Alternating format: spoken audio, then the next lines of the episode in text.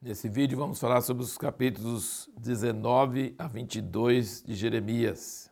É, a primeira coisa que tem que fazer é comprar um vaso de oleiro. Agora não é ir no oleiro, mas é comprar um vaso de oleiro e levar o povo para um lugar. E ele tinha que ter fé que Deus ainda ia falar com ele lá. Então ele tinha que chamar o povo para ir, comprar o vaso e ir lá e crer que Deus ia falar para ele na hora as palavras que ele ia dizer lá.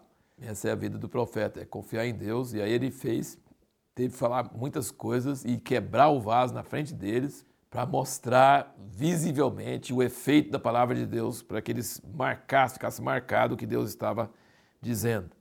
E aí, por causa disso, ele foi açoitado e ficou a noite toda com os pés presos no cepo, é, que é uma coisa extremamente dolorosa, você ficar numa posição forçada a noite inteira. E no outro dia, quando o, o sacerdote lá foi liberar ele, em vez dele maneirar a barra, né, como diz o outro, né, baixar o guarda, não, sofreu a noite toda tal, não vai que eu falo umas coisas com esse cara e ele me, me faz uma coisa pior, não, ele fala uma palavra pro cara assim, acabar com o cara.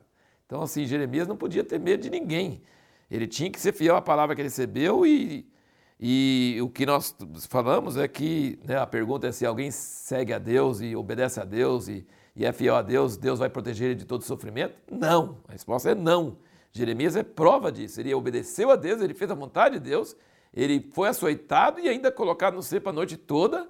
Então Deus não promete te proteger de sofrimento se você obedece à voz dele.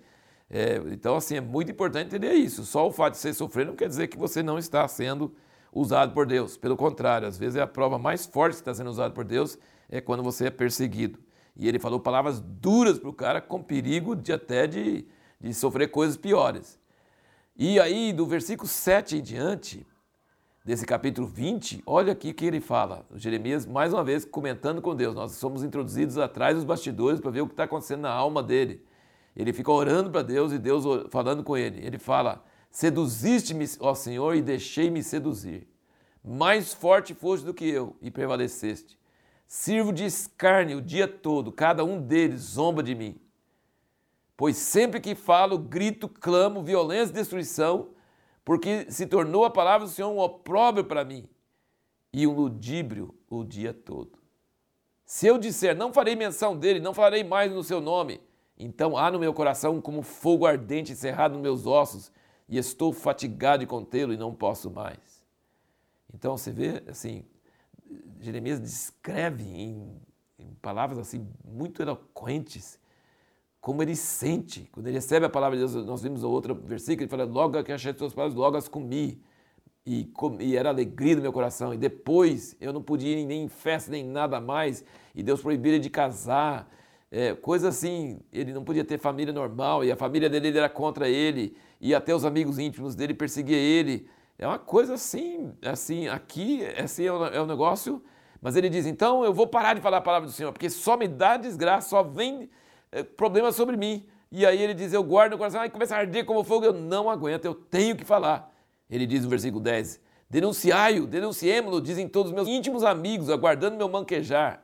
Bem pode ser que ele se deixe enganar, então prevaleceremos contra ele e nos vingaremos dele.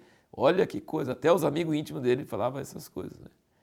E aí ele fala: Mas o Senhor está comigo, um guerreiro valente, por isso tropeçarão os meus perseguidores e não prevalecerão. Depois, 12: Tu, pois, ao Senhor dos exércitos, que prova os justos, vê os pensamentos do coração, permite que eu veja a vingança sobre eles, porque te confiei a minha causa. Versículo 13: Cantai ao Senhor, louvai ao Senhor, pois livrou a alma da necessidade da mão dos malfeitores.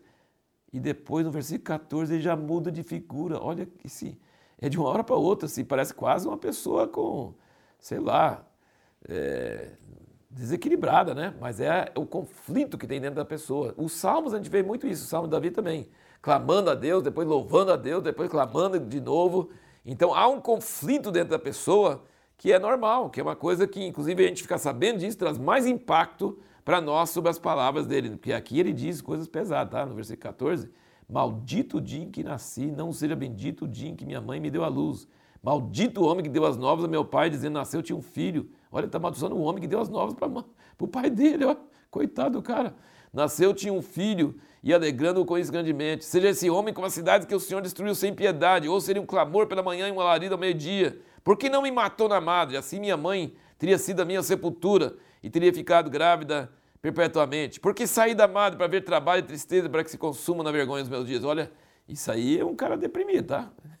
Então, assim, você vê que grandes homens de Deus tiveram momentos de grande alegria, de grande êxtase, mas também tiveram momentos de depressão e pensamentos terríveis e amaldiçoando o dia que nasceu e amaldiçoando até o homem que deu notícia para o pai dele. Então você vê aqui a humanidade de Jeremias, né? que ele está, ele louva a Deus, ele reclama do, das pessoas, ele fala da palavra ardendo no coração e mesmo assim Deus pode usar ele. Então Deus pode nos usar também em todas as nossas fraquezas, nossas lutas.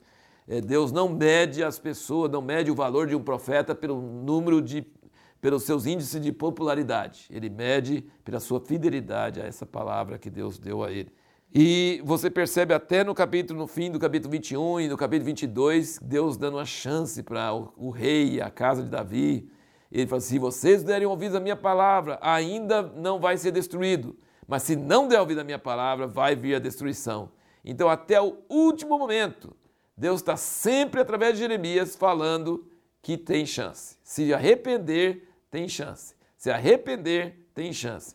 Mas o povo não ouviu, não atendeu, não prestou atenção. Jeremias estava contra a correnteza, estava contra a opinião pública, contra, contra eles não deram ouvidos às palavras que Deus deu para ele falar para eles.